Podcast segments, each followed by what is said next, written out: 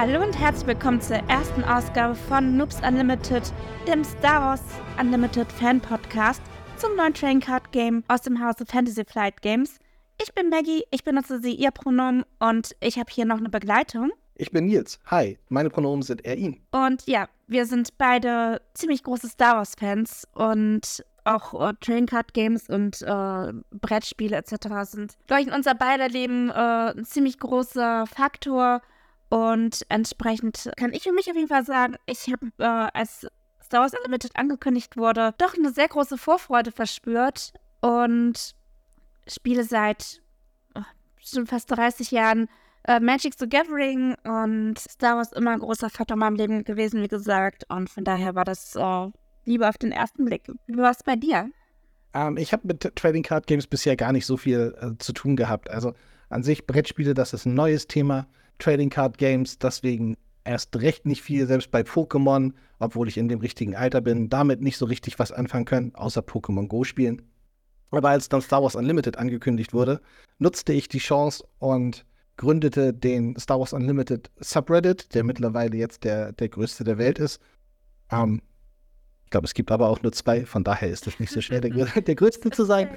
Ähm, aber ich, ich entschied mich dann, hier mit diesem Hobby zumindest all in zu gehen. Ich habe auch einen Instagram-Kanal namens holocron.card.hub, wo ich seit Tag 1 der Ankündigung eigentlich jeden Tag die Entwicklung des Spiels begleite, die, Ka die Karten vorstelle und hoffe, die Community zumindest bis zum Release und hoffentlich auch weiter hinaus ähm, mit Informationen und Unterhaltung zu versorgen, damit sich die Community um das Spiel größer und größer entwickelt. Vermutlich wird sie niemals die Lokana-Ausmaße erreichen, aber ähm, die Disney-Fanbase ist ja nochmal eine ganz andere als die Star Wars-Fanbase.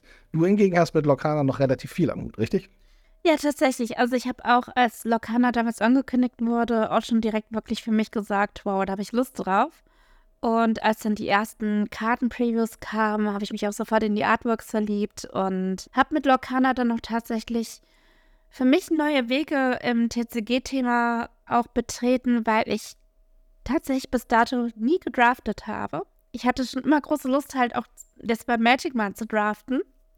Hat sich aber zeitlich und äh, motivationsmäßig nie ergeben. Dann hat es mir zeitlich gepasst, dann hat mir das Set nicht so zugesagt. Und jetzt mit Lokana dann wirklich meine ersten Draft-Erfahrungen gesammelt. Und natürlich habe ich das auch dann, äh, dann ab März, wenn Star Wars Unlimited erscheint, dann auch mit Star Wars Unlimited umsetzen zu können. Ja, du hast ja schon deinen Instagram-Account erwähnt. Ähm, mich findet ihr auf Instagram unter anderem unter äh, Phinxes. Wir verlinken unsere Instagram-Kanäle etc. auch in Show Notes, dass ihr da natürlich auch gerne reinkommen könnt und äh, uns folgen könnt. Genauso den Discord-Server und das Subreddit. Und ja, wie gesagt, im März wird Star Wars Unlimited erscheinen und wir haben euch so ein paar Infos zusammengesucht, was mit Star Wars Unlimited auf sich hat, falls ihr jetzt überhaupt noch gar keine Ahnung habt und ihr jetzt aber davon gehört habt, unseren Podcast gefunden habt und jetzt unbedingt wissen wollt, was ist das, wie geht das und wie komme ich dran. Und wie schon erwähnt, Fantasy Flight Games produziert das Ganze. Im deutschsprachigen Raum wird es von äh, Asmodee Games äh, vertrieben, die ja auch schon Brettspiele etc. Ähm, die haben ja unter anderem auch ähm, Marvel Cross Protocol und Star Wars Shatterpoint, Star Wars X-Wing, Armada. Also eigentlich ein ganz großer Player auf dem Train Card Game, äh, Tabletop Game und äh, Brettspielmarkt. Und ja, äh, erstes Set wird den Namen Spark of Rebellion tragen und erscheint, wie eingangs erwähnt, im März. Ich glaube, der 1. März war es sogar, ne? 1. März war Pre-Release, glaube ich. 8. März war voller Release. Genau, irgendwie sowas. Auf Deutsch äh, heißt das Set, hat, trägt das Set den wunderbaren Namen Der Funke einer Re Rebellion und soll ähm, 252 äh, verschiedene Karten von verschiedenen Raritätsstufen enthalten. Und du hast es schon den deutschen Namen erwähnt. Es wird natürlich auch komplett lokalisiert auf Deutsch erscheinen, was ich auch für den Start eines Train Card Games mit so einer großen Lizenz auch wirklich wichtig finde. Ähm, auch einfach, um die Märkte zu erschließen. Man kann natürlich, wie jetzt zum Beispiel Flash and Blood, was ja wirklich anfangs nur auf Englisch erhältlich war. Ich aber jetzt so Nachhinein doch durchaus glaube, dass sie einen relativ schwierigen Start eben dadurch hatten, dass sie nicht auf Deutsch auch direkt veröffentlicht haben oder auf anderen Sprachen. Und das sehe ich jetzt bei Star Wars Unlimited schon wirklich einen Vorteil, dass sie wirklich von Anfang an gesagt haben, wir bringen jetzt verschiedene Sprachen und direkt von Anfang an voll in die Vollen. Und ähm, das ist sowieso, finde ich, äh, man merkt diese drei Jahre Entwicklungszeit, die das Spiel schon in sich stecken hat. Und die arbeiten ja gerade, glaube ich, schon an der achten oder neunten Erweiterung. Also das finde ich schon echt beachtlich. Und es zeugt ja, finde ich, auch davon, dass die schon wirklich so einen Langzeitplan haben. Wie schätzt du das ja, denn ein? Ja, ich, ich glaube auch. Also es, äh, in, den, in den Pressevorführungen, die man mittlerweile mitbekommen hat, wurde davon gesprochen, dass noch nie ein Spiel bei Fantasy Flight so viele Ressourcen bekommen hat, was ähm, Menschen angeht, die zurzeit auf diesem Spiel arbeiten. Gerade nach dem Reinfall, was Star Wars Destinies war, macht es natürlich auch total Sinn, sich jetzt äh, von seiner besten Seite zu präsentieren. Ich möchte noch einmal ganz kurz zu den Sprachen zurück. Ähm, es wird in fünf Sprachen erscheinen. Das ist Englisch, Französisch, Spanisch, Italienisch und Deutsch. Und das Interessante hier ist aber, dass in allen Ländern ähm, sowohl die lokale Variante als auch die englische Variante zu kaufen ist. In Deutschland wird man die italienische vermutlich nicht bekommen, aber die englische Variante soll in allen Märkten vertrieben werden, plus noch die lokale mit dazu. Das soll einerseits, glaube ich, den ähm, Kartenjägern, den Sammlern und Sammlerinnen das alles ein bisschen erleichtern, als auch, glaube ich, die englische Sprache als Standardsprache im Competitive Play definieren.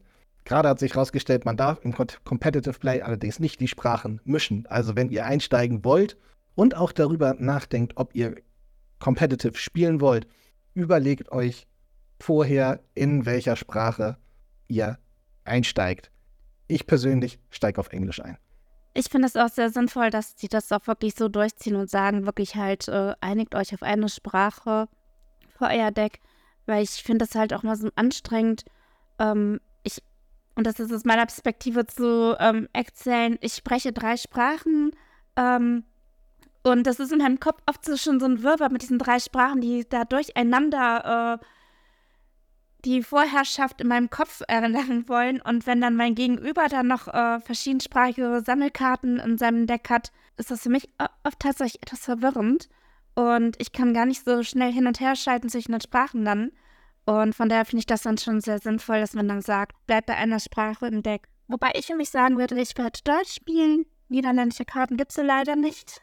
Von daher ähm, ist das für mich dann so der Weg des geringsten Widerstandes. Und ja, was mein Gedanke halt auch ist, dass ich froh bin, dass Fantasy Flight Games wirklich so viele Ressourcen in das Spiel steckt, weil ich habe Star Wars X-Wing gespielt. Ähm, ich hatte auch mit mir, ob ich äh, Star Wars Shatterpoint und Star Wars Legion anfangen möchte.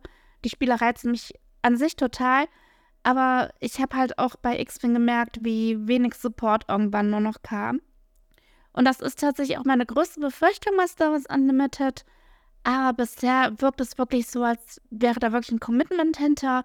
Und das beruhigt mich dann doch etwas.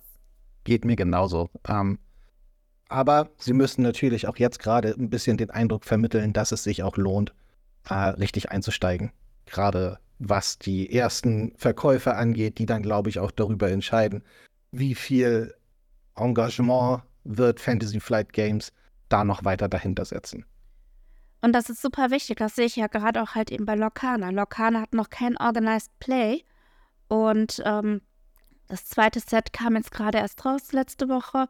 Und man merkt schon, dass halt da wirklich die Fanbase da so ein bisschen dran nagt, dass viele sagen, ja, solange es kein äh, Organized Play gibt, sehe ich für mich jetzt keinen Bedarf, da jetzt in einem Spiel weiter voranzukommen. Und von daher finde ich es wirklich unglaublich gut, dass Fantasy Flight Games wirklich von Anfang an Organized Play für Casuals, für kompetitive Spielende etc. etc. wirklich schon im Voraus plant und wirklich von Tag 1 sagen zu können, hier, leg los, ab dafür. Und das finde ich unglaublich wichtig. Sehe ich genauso. Was ich hoffe, ist, dass die Karten besser zu kaufen sind als die von Lokana. Da hört man ja fast nur Schlechtes. Das stimmt. Also das kann ich so unterschreiben.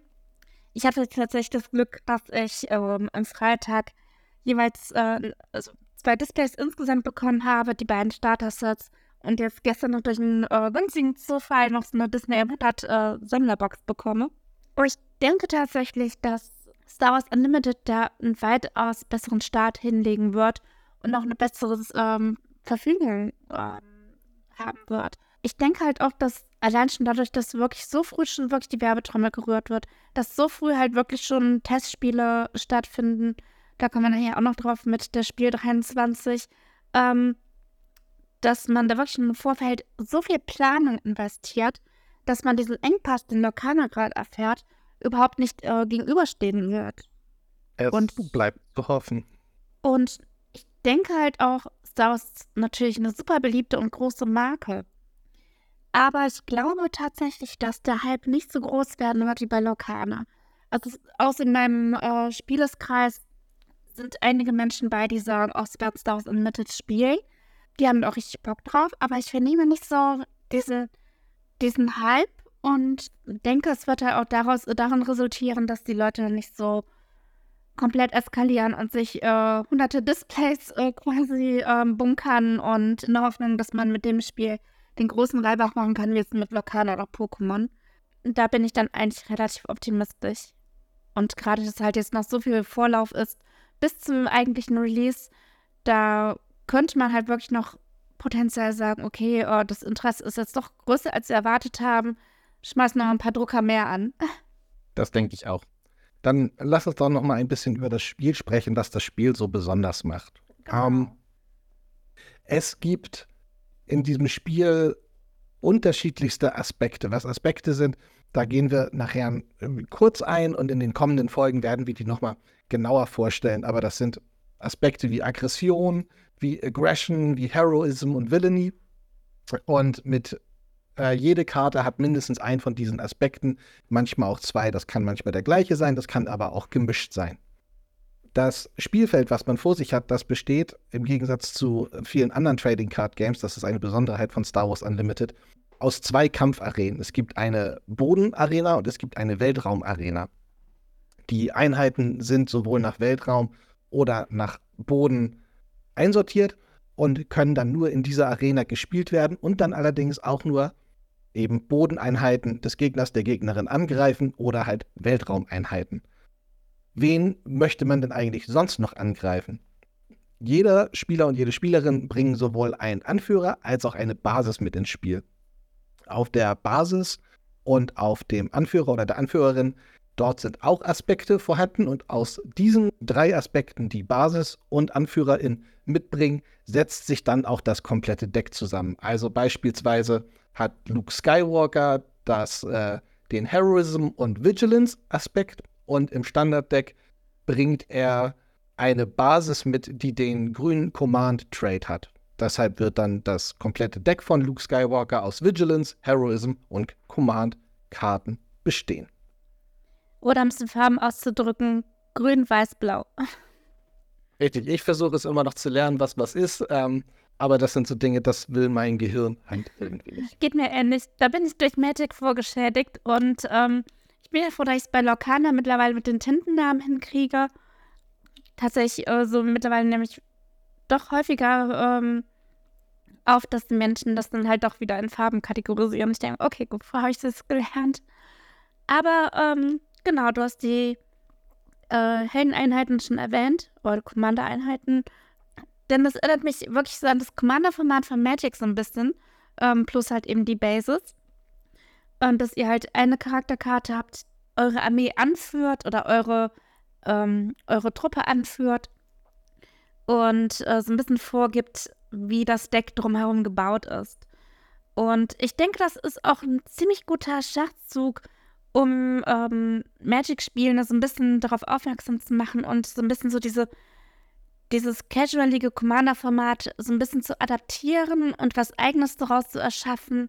Und das finde ich sehr, sehr interessant und auch durchaus eine gute Idee, wie man das auch eben für Casuals, was ja auch mit einem Anspruch von Star Wars Unlimited ist, dass man wirklich ein Spiel für Casuals, für kompetitive Spielende und für Star Wars-Fans als solches schaffen möchte, dass man wirklich eine breite Bandbreite an interessanten ähm, ja, abdeckt. Äh, total. Wollen wir jetzt darüber sprechen, äh, was denn für Produkte gekauft werden können, oder wollen wir noch darüber sprechen, wie denn ähm, so ein Spiel an Star Wars Unlimited abläuft? Ich würde sagen, machen wir die Leute erst mit der Funktionsweise ein bisschen heiß auf das Spiel. Sehr gut. Also, du und ich, wir sitzen uns gegenüber. Beide von uns haben ein Deck mit 50 Karten ähm, neben uns liegen, haben unsere Basis vor uns, haben den Leader vor uns. Wie beginnt das Spiel? Was machen wir, bevor wir überhaupt anfangen zu spielen? ein kühles Getränk auf. Sehr gut. Wenn das kühle Getränk offen ist, ähm, dann mischen wir unser, unseren Deckstapel, nehmen uns sechs Karten und schauen uns an, welche von diesen sechs Karten wir zu einer Ressource machen müssen. Vor Spielbeginn werden immer zwei, Ka äh, wird zwei Karten aus dem ersten Zug zur Ressource gemacht, mit denen man dann später im späteren äh, im Spielverlauf immer wieder Karten ins Spiel bringen kann. Du bist nicht gezwungen, die erste Hand, die du äh, gezogen hast, auch zu spielen. Also wenn du beispielhaft nur Karten hast, die wahnsinnig teuer sind und du hast in der zweiten Runde halt nur zwei Ressourcen, die du bezahlen kannst, dann äh, kannst du einen sogenannten Mulligan nehmen. Das heißt, du legst deine Karten zurück ins Deck, mischst es komplett durch und ziehst noch einmal sechs Karten. Wenn du dann äh, wieder Kartenpech hast, dann hast du halt wirklich Pech gehabt, weil du das dann mhm. den Mulligan nochmal machen darfst. Aber das ist leider die Regel des Spiels. Ich finde es interessant, dass eigentlich gerade wenn man mit Neuanfängern und Neuanfängerinnen dieses Spiel spielt, eine der schwersten Entscheidungen des Spiels gleich als allererstes vor dir steht. Welche von diesen sechs Karten, die ich vielleicht noch nie gesehen habe, mache ich denn jetzt zu einer Ressource und bekommen sie auch eigentlich nicht wieder zurück ins Spiel? Das setzen wir in Klammern, weil es gibt Karten, die dafür sorgen, dass man sich Ressourcen wieder auf die Hand nehmen kann. Ähm, Finde ich aber spannend, dass das eigentlich die allerschwerste Entscheidung die ist, die man gleich als allererstes fällen muss. Mhm. Direkt nach dem Deckbau. Also ich tue mich tatsächlich echt noch schwer damit, ähm, mir Decks äh, vorzustellen. Also ich habe so, so grob schon so eine Idee, ähm, um schon mal so ein paar Charakterkarten vorwegzunehmen. Ähm, es wird unter anderem als, ähm, als äh, Base Cards, also Heldeneinheiten, äh, unter anderem Director Krennic, Chewbacca, Luke Skywalker, Darth Vader, die äh, beiden gab es auch als Promo dann. Ähm, Lea Organe, Harrison Dollar, äh, Boba Fett, Sabine Wren und so weiter und so fort. Also man hat wirklich eine, schon eine Bandbreite an verschiedenen Charakteren aus verschiedenen Epochen von Star Wars. Und das ist für mich wirklich so, der Punkt, wo ich sage, verdammt, die Karte gefällt mir, die gefällt aber auch.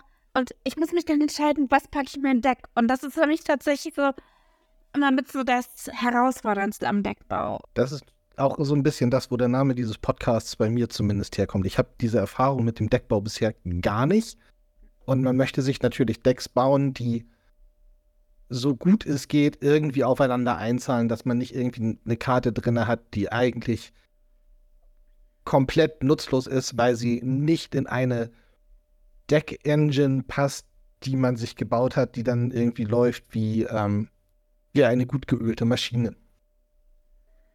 Das macht ja auch so ein bisschen den Reiz aus, dass man halt für sich so findet, okay, die Karte jetzt gut funktioniert, die andere Karte hat mir überhaupt keinen Nutzen erwiesen und ähm, man wächst ja auch quasi mit, mit den verfügbaren Karten. Man kauft sich äh, vielleicht einen neuen Booster, hat dann eine Karte drin, bei der sagt man sich, boah, gut, äh, die passt wunderbar in mein Deck und so wächst man ja quasi auch mit seinen Aufgaben und das ist eigentlich, äh, wenn man da jetzt nicht äh, so, so lethargisch wie ich manchmal ist, ähm, eigentlich eine gute Möglichkeit, eben mit äh, dem Deckbau auch an seinem Deck zu wachsen. Ja, als nächstes natürlich die Frage, welche, welche Basis man nimmt. Und im Prinzip, die Basis äh, gibt dir auch vor, nicht nur ähm, den Aspekt, den du in dein Deck mischen kannst, ähm, sondern gibt dir auch vor, wie viele Lebenspunkte du hast, den das Gegenüber, äh, die das Gegenüber reduzieren muss. Und die meisten Basiskarten, das sind ja dann unter anderem äh, Dagobah, ähm, es gibt ähm, Jeddah City, es gibt ähm, den ähm, Todesstern, wenn ich mich richtig entsinne. Und es gibt dann halt auch, die haben halt alle jeweils 30 Lebenspunkte. Es gibt dann ein paar Basstaten, die haben dann weniger Lebenspunkte, haben aber dafür auch noch eine zusätzliche Fähigkeit, die man einmal pro Spiel nutzen kann. Und das sind natürlich auch Aspekte, die mit in den Deckbau einfließen, wo ihr dann natürlich, wenn ihr das Deck baut, gucken wollt, dass das eben mit den Karten, die ihr spielen wollt, auch so ein bisschen synergiert, sprich Vorzüge bietet, die vielleicht äh, Aktionen eurer Charaktere oder eurer Schiffseinheiten unterstützen. Was mir natürlich auch noch direkt aufgefallen ist, ist, ähm, sind die Artworks. Es ist einfach so eine schöne Bandbreite in verschiedenen Stilen die wahrscheinlich nicht jeder Person gefallen werden. Aber ich muss sagen, Darth Vader und Luke Skywalker sind über alle Zweifel erhaben, super gute Artworks. Es gibt ja so ein Han Solo-Artwork, das war jetzt eher so, ich sag mal vorsichtig, semi-gut angekommen. Es ist quasi gar nicht gut angekommen, aber gerade weil der Stil so Disneyhaft cartoonig war. Ja. Aber, also ich, du, du bist Locano-Spielerin, ich glaube, du hast damit gar kein Problem und ich, ich habe so ein bisschen Erfahrung mit Marvel Snap und da bin ich es halt gewohnt, dass unterschiedlichste Zeichen- und Grafikstile am Start sind. Und im Endeffekt geht es ja auch noch darum, was kostet die Karte, wie viel Angriff hat sie, wie viel Verteidigung hat sie und was kann sie. Das Design ist fast vollkommen egal. Abgesehen von der einen Aggression-Karte, die es gibt, die einfach mega, mega, mega gut ist mit Kylo Ren. Ah, ich wollte gerade sagen, ja, die Kylo Ren-Karte, die war unglaublich gut wie gesagt, ähm, schaut gerne auf Nils äh, Dis äh, Discord, sag ich schon, auf Instagram. Du hast die Karte ja auch äh, auf deinem Discord äh, auf deinem Instagram gezeigt. Unglaublich gutes Artwork. Also, es ist teilweise echt so ein bisschen Hit or Miss. Also, es gibt ein paar Artworks, die sind ja ganz okay. Es gibt ein, zwei Artworks, da fragt man sich, äh, ja, war das jetzt so die Intention dahinter, dass es ein Meme wird oder aber an für sich ähm, finde ich, ist es halt einfach mal was anderes. Also es ist jetzt nicht so ein hyperrealistischer Stil, es ist halt schon so ein bisschen comicartiger. Erinnert mich auch an die früheren Comics von Star Wars etwas. Ja, was haben die Karten dann für schöne Fähigkeiten? Beziehungsweise, wie ist so eine Karte denn aufgebaut? Magst du mal ein bisschen darauf eingehen?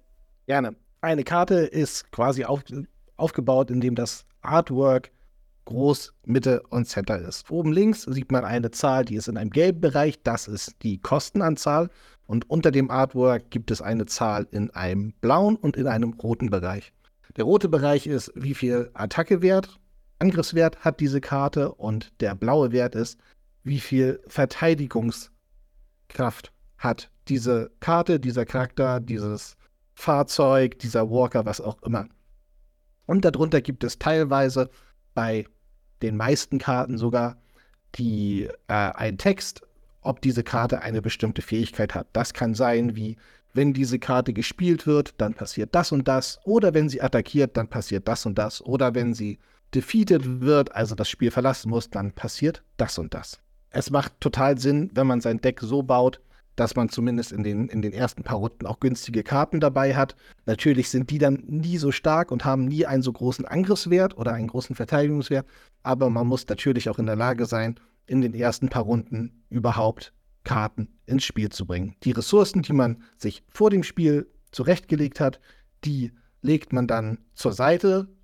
Man benutzt dafür im Deckbuilding bzw. im Trading Card Game Jargon das Wort tappen und diese Karten sind dann getappt, exhausted und damit für diese Runde nicht nochmal einzusetzen. So, jetzt äh, wisst ihr zumindest, wie diese Karte aufgebaut ist, aber ihr wisst noch nicht so richtig, wo kann ich diese Karte denn überhaupt spielen. Das ist eine der Punkte, die äh, ganz oben stehen. Da steht dann meistens Unit Ground oder Unit Space und das gibt an, in welche der Arenen diese Karte denn gespielt werden darf. Neben Charakteren und Fahrzeugen, also Units, gibt es aber auch noch unterschiedlichste andere Arten von Karten. Da gibt es unter anderem Events, das sind einmalige Karten, die gespielt werden und danach kommen sie auf dein Ablagestapel oder auch Discard-Pile.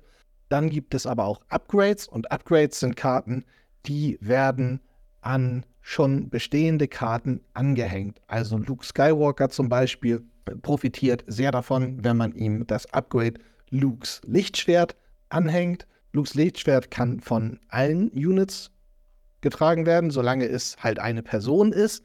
Aber wenn der Charakter Luke ist, dann hat diese Karte sogar noch Bonus, Stärke und macht Luke noch stärker. Das Pendant gibt es auch für Darth Vader und Darth Vader wird dann richtig unangenehm, wenn man mhm. gegen ihn spielt. Das Interessante ist auch, es gibt äh, sogenannte Unique Characters, also Luke Skywalker zum Beispiel, der ist einer von diesen. die haben also ein kleines äh, Karo-Symbol vor dem Namen, würde ich sagen. Und diese Karte darfst du nur einmal im Spiel haben. Du kannst sie bis zu, du kannst jede Karte bis zu dreimal in deinem Deck haben, aber im Spiel vor dir darf jeder Charakter nur einmal sein. In Klammern, jeder Charakter dessen Untertitel auch übereinstimmt. Also kannst du beispielhaft Boba Fett als dein, äh, als dein Anführer haben, aber auch Boba Fett mit einem anderen Untertitel als Unit-Karte in deinem Deck. Und beide können gleichzeitig im Spiel sein. Das fand ich am Anfang ein wenig irritierend, habe ich am Anfang auch erstmal falsch gespielt. Äh, allerdings, nachdem das dann, glaube ich, eine der am häufigsten gestellten Regelfragen im Discord war, wurde mir das dann auch deutlich und eingebläut. Und jetzt kann man halt mit verschiedensten Boba Fetts gleichzeitig spielen. Es ist ja davon auszugehen, dass über die nächsten Sets mehr und mehr Boba Fetts dazukommen. Ich bin gespannt, ob man sich ein komplettes äh, Boba Fett-Deck zusammenbauen kann, weil ja jeder Untertitel der Karte theoretisch anders sein kann und andere Funktionen haben kann. So Bobas Verteidigung, er ist ein Klon. Korrekt. Ähm, Han Solo allerdings äh, selbst im alten Extended Universe nicht. Aber auch da wäre es beispielhaft möglich. Und noch eine Besonderheit der Commanding Units oder Leader Units ist, dass sie bis zu einem bestimmten Zeitpunkt so semi-passiv ähm, sind. Also sie sind mit auf dem Feld und sie haben Fähigkeiten, die aktiviert werden können, aber so richtig ins Spielgeschehen eingreifen werden die äh, Leader-Units erst zum späteren Zeitpunkt im Spiel. Bei Luke Skywalker ist, glaube ich, also bald sechs Ressourcen auf dem Feld sind. Bei Darth Vader, wenn es sieben Ressourcen sind, dann werden die Karten geflippt, die sind doppelseitig und werden dann mit in die ähm, auf die Groundfläche der Spielmatte gelegt. Das kann bei manchen AnführerInnen halt aber auch schon eigentlich in der dritten Runde passieren, wie Sabrine Wren, die mit vier kontrollierten Ressourcen schon ins Spiel kommt. Mhm. Und das finde ich halt auch ein sehr interessantes Konzept und auch so prinzipiell diese Aufteilung in Ground und Space. Es fühlt sich halt wirklich an, als würde man Star Wars-Film gucken, wo gleichzeitig eben auf dem Boden volle Action ist, als aber halt auch im Weltraum, wo sich dann halt die äh, X-Wings mit den TIE Fightern knüppeln und das finde ich halt eine super schöne Atmosphäre einfach im Spiel. Und wenn dann halt dann mit Runde 6 dann Luke Skywalker dazu kommt, der strahlende Held äh, betritt das Schlachtfeld und äh, dann geht es so richtig rund. Also das hat mir in den Spielen bisher so oder in den Testspielen unglaublich viel Spaß gemacht bisher. Und das finde ich halt auch sehr cinematisch. Und ich finde, da kommt auch so dieses Spielkonzept äh, mit diesen abwechselnden Aktionen auch sehr zur Geltung. Ich, ich bin mir nicht sicher, ob das an dem bisher nur halb bekannten Kartenpool liegt oder ob das Spiel an sich sehr groundlastig ist. Also in den ganzen Spielen, die ich bisher gemacht habe, gab es mal irgendwie ein oder zwei Verlegenheitskarten im Weltraum, mhm. aber die meiste Action hat sich eigentlich immer in, den, in der Bodenarena abgespielt. Ja, das stimmt. Aber wenn es halt mal irgendwie Weltraumsachen ging, dann war das schon, fand ich, ein, so ein kleiner Wow-Effekt. Aber wir kennen ja auch gerade mal, ich glaube, 147 von 152 Karten bisher. Also ist die Chance, dass da noch ein bisschen was Weltraum-Action-mäßiges dazu kommt, durchaus gegeben. Und ja, ich habe ja eben schon diese abwechselnden Aktionen erwähnt. Das ist auch so ein etwas, wo ich dann so bei meinem ersten Testspiel erstmal davor stand und da überhaupt nicht drauf klarkam. Ich weiß nicht, wie es bei dir lief. Aber im Prinzip ähm, ist es nicht so wie bei anderen TCGs. Man legt eine Ressource, ob jetzt Mana oder Tinte oder äh, Energiekarten sind und ähm, spielt eine Karte aus. Man ähm, greift mit einer anderen Karte das Gegenüber an.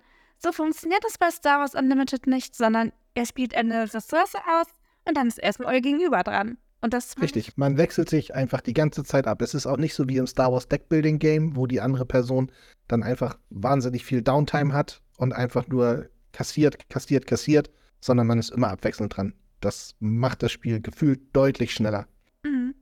Und es ist natürlich auch, ähm, man hat auch einfach eine ganz andere Herangehensweise, weil ich für mich gemerkt habe, dass ich mir so meinen Plan zurechtgelegt habe. Okay, dann mache ich das mit der Karte, dann mache ich das mit der Karte. Aber mein Gegenüber macht dann was komplett anderes, was ich nicht vorhergesehen habe. Und meine komplette Planung ist dahin und ich muss dann reaktiver spielen. Und das fand ich sehr, sehr spannend. Im ersten Moment auch total verwirrend, aber als ich dann so den Dreh raus hatte, hat mir das unglaublich viel Spaß gemacht. Total.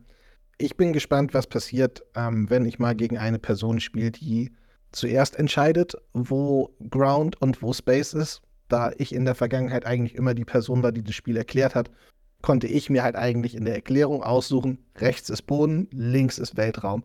Und dann ist es natürlich für die mir gegenüber sitzende Person andersrum. Ich bin ganz gespannt, wie das erste Spiel ist, wo der Boden dann mal links ist und der mhm. Weltraum rechts. So wie es jetzt für alle meine ähm, Gegner und Gegnerinnen in der Vergangenheit war.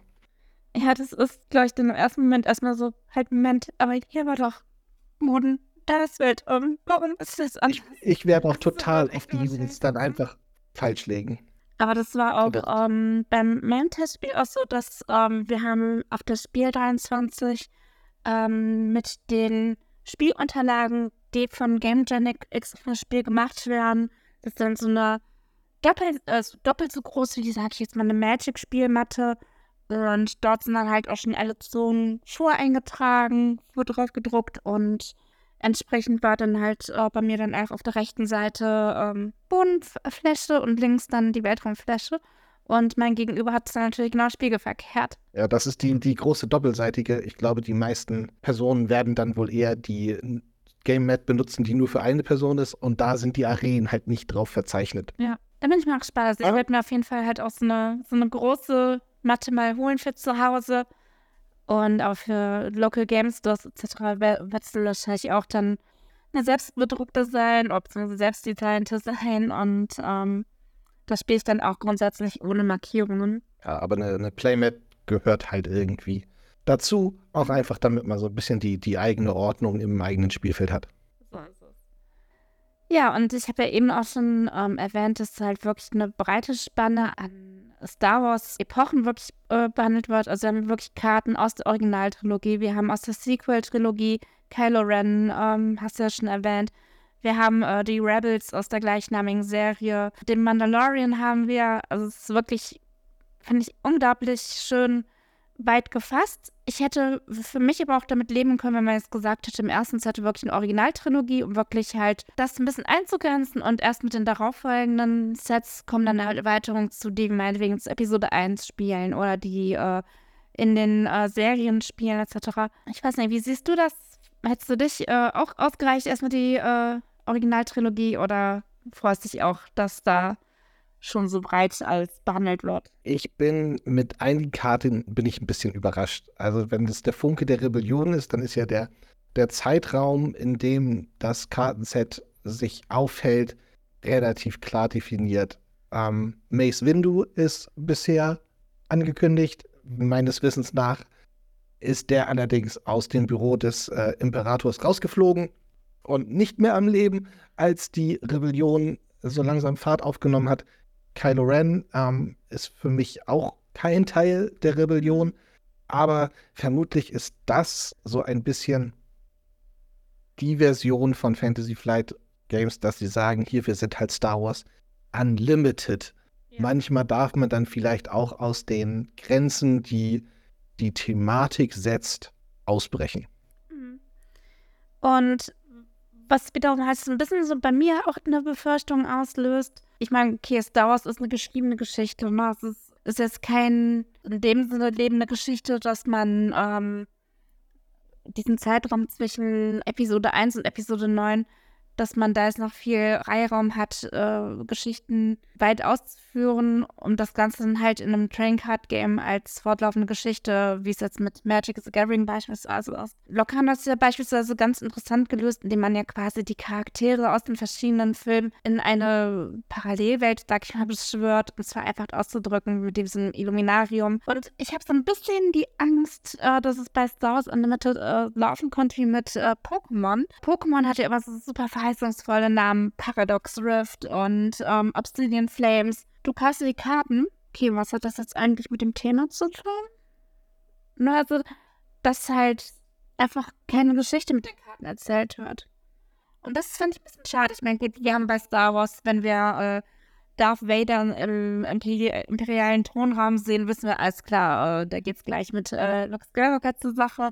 Oder wenn wir ähm, Mace Windu äh, sehen, wissen wir, alles klar, der ähm, kämpft sich da gerade durch Druiden. Ne? Da haben wir diese Geschichte dazu auch direkt im Kopf, weil wir die Filme kennen. Aber da finde ich dann halt wiederum ein kleines bisschen anpassen, dass es dann einfach so wirrwarr durch die ganzen Epochen ist. Das macht für mich dann halt so so diesen Namen Spark of Rebellion ein bisschen redundant. Ich glaube, das ist eher für die grobe Einordnung, ja. wo sich denn der Hauptteil der Karten ähm, abspielen wird. Ich glaube aber nicht, dass Fantasy vielleicht in irgendeiner Weise auch kein Material mehr haben wird. Also wenn ich hier rechts von mir schaue, dann stehen hier drei Bücher namens A Certain Point of View und schon alleine da werden für Nebencharaktere aus den einzelnen. Star Wars-Filmen nochmal komplette Geschichten neu geschrieben. Ja.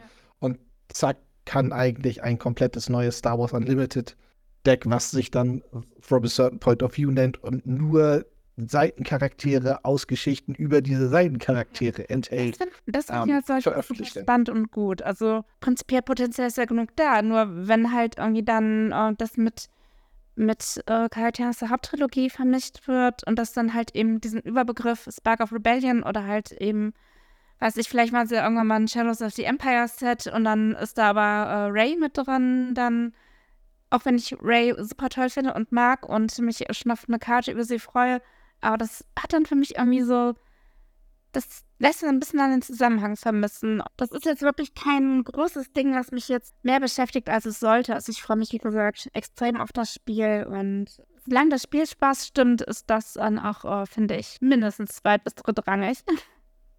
Yep, ähm, gebe ich dir, gebe ich dir absolut recht. Lass zurück ins Spiel springen. Wir haben uns immer, äh, wir haben jetzt zwei Ressourcen, nur zwei Karten zu Ressourcen gemacht.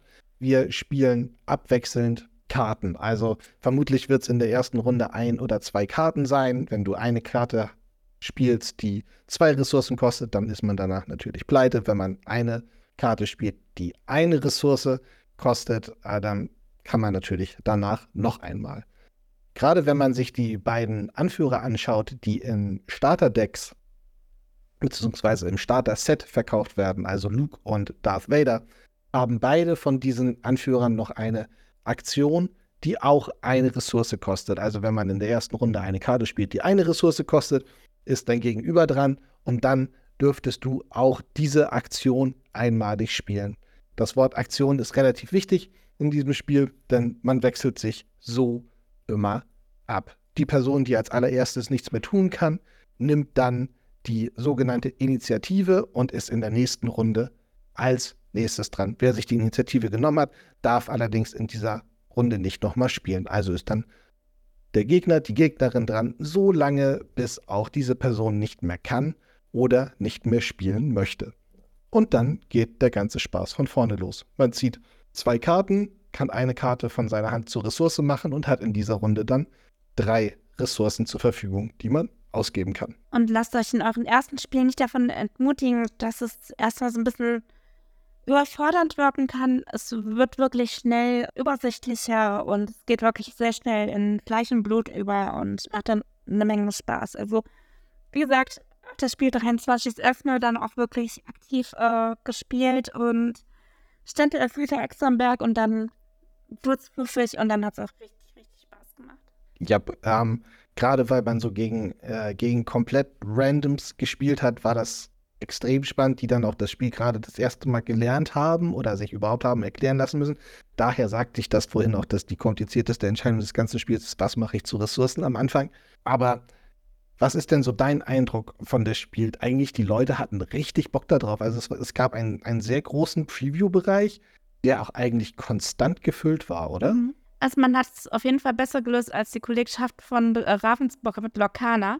Es gab Unmengen an Spieltechnik. Es gab wirklich ähm, auch sehr viele Mitarbeitende, die dann das Spiel erklärt haben. Es war ansprechend aufgebaut, es war ein offener Stand, man musste sich nicht irgendwo eine Warteschlange stellen. Ich habe auch vielleicht eine Minute gewartet, bis jemand auf mich zukam und mich an den Tisch äh, gebracht hat. Also es war super angenehm. Für mich war äh, der Stand auf das Spiel absolut ein Highlight. Auch, dass man halt wirklich schon die Produkte sehen konnte.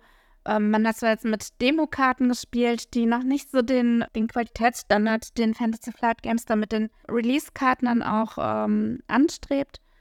Aber man konnte schon die Tokens von GameGenic nutzen. Wie gesagt, die Spielunterlage war schon ausgelegt und also ich fand den Stand richtig, richtig schön und hatte, finde ich, auch wirklich Eindruck gemacht. Also ich habe, als ich dann da saß, auf die Spielzüge meines Kleebers gewartet habe, so ein bisschen um mich geguckt und äh, die Tische waren immer gut besetzt. Selbst am Donnerstag, als ich dort war, die vorbeilaufenden Menschen, die haben schon geguckt und was ist das denn? Und oh, das sieht interessant aus. Und du warst ja auch bei dem Presseevent, ne?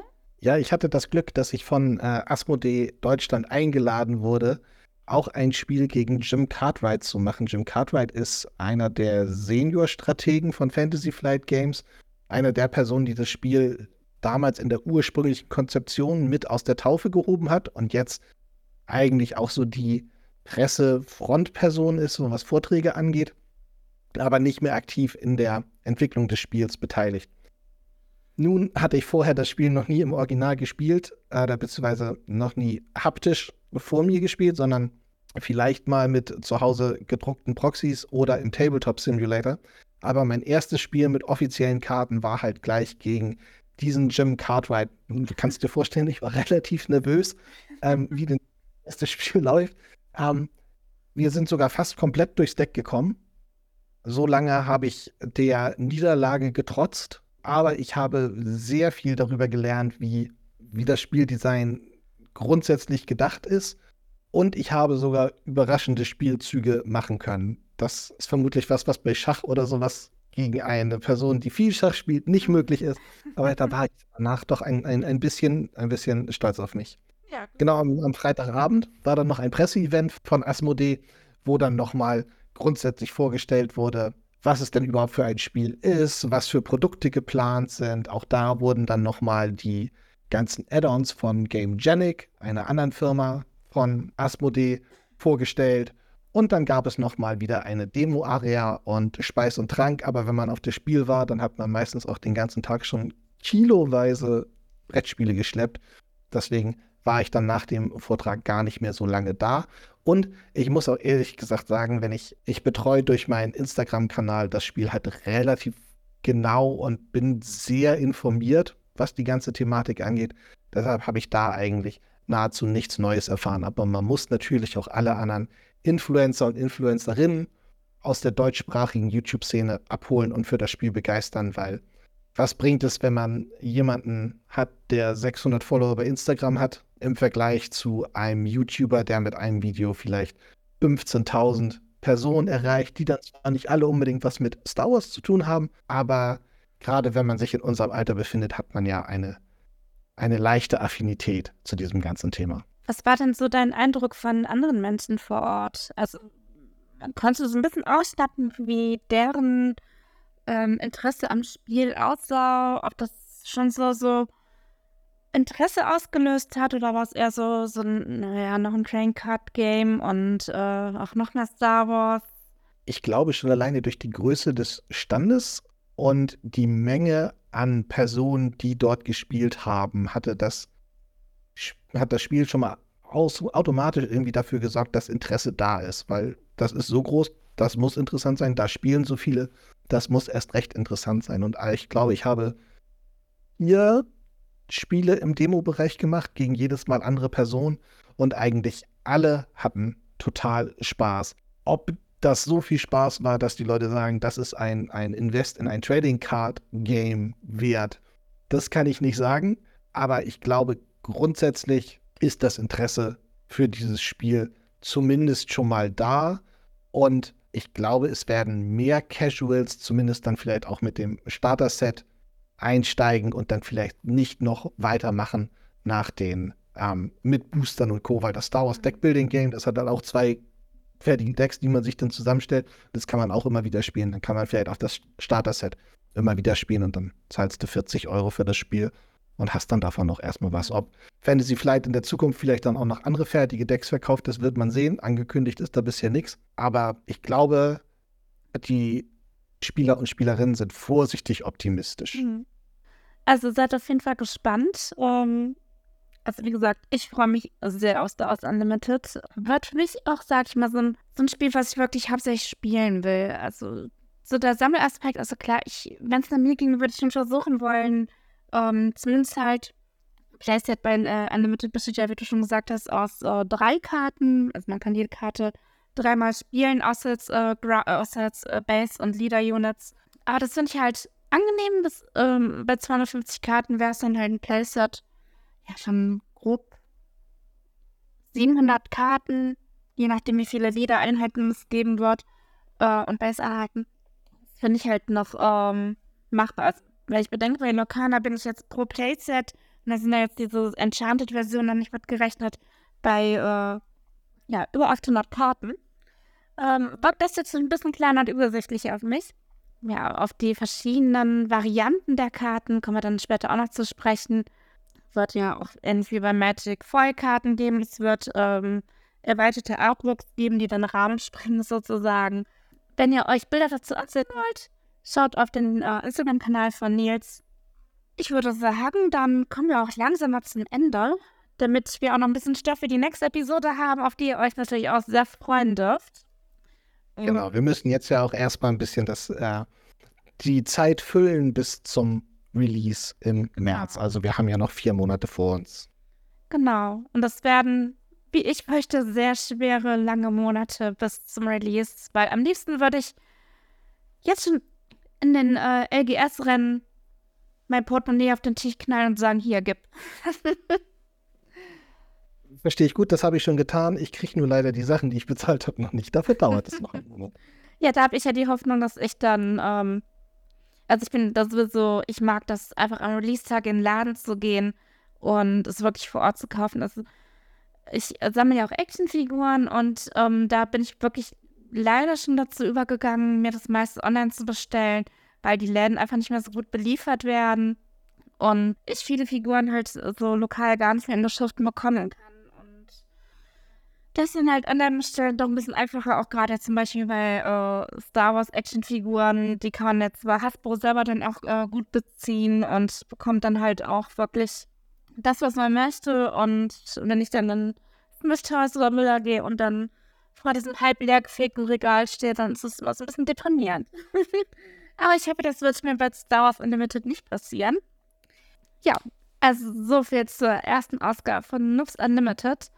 Ich würde mich freuen, beziehungsweise wir würden uns freuen, wenn ihr diesen Podcast weiter im Auge behaltet. Ihr könnt natürlich auch gerne, sofern es in eurem Podcatcher möglich ist, eine Bewertung hinterlassen. Da würden wir uns auch sehr darüber freuen. Danke, dass ihr so mutig wart, die erste Folge eines Podcasts zu hören. Ich weiß, dass die vielleicht meistens nicht die Qualität erreichen, die lang eingesessene, zehn Jahre lange Podcasts haben. Aber wenn ihr jetzt schon dabei seid, dann könnt ihr in zehn Jahren sagen, ich war damals schon bei der ersten Folge dabei. Von daher, wir hören uns beim nächsten Mal. Ja, und wie gesagt, äh, Links zu unseren Social Media Auftritten, ähm, zum Finksys Discord Server, zum Star Wars Unlimited Discord Server, deutschsprachig, alles in den Show Notes. Bis zur nächsten Ausgabe. Möge die Macht mit euch sein. Möge die Macht mit euch sein. Bis bald.